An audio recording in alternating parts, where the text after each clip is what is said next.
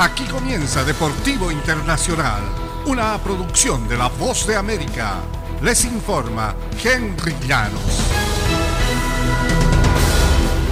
Continúa la suspensión en el béisbol de grandes ligas. El subcomisionado de grandes ligas, Dan Hallen, y el principal negociador de la Asociación de Peloteros, Bruce Meyer, se reunieron el jueves por hora y media para determinar el siguiente paso a dar en las estancadas negociaciones en procura de un acuerdo que ponga fin al paro patronal.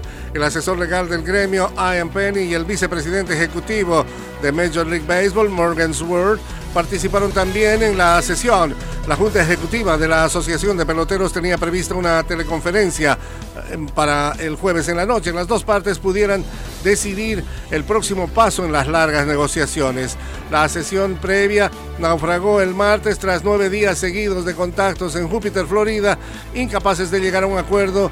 El comisionado Ron Manfred anunció la cancelación del día inaugural y las primeras dos series de cada equipo.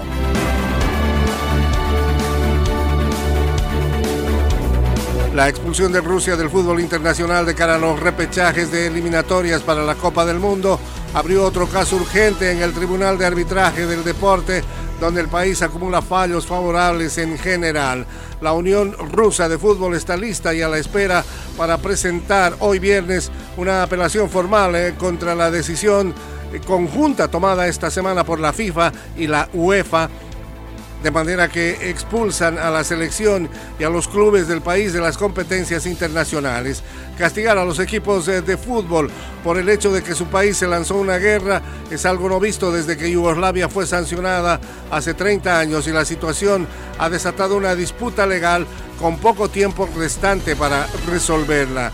Dentro de 20 días, la selección nacional de Rusia tiene previsto enfrentar a Polonia en la semifinal del repechaje de la eliminatoria mundialista.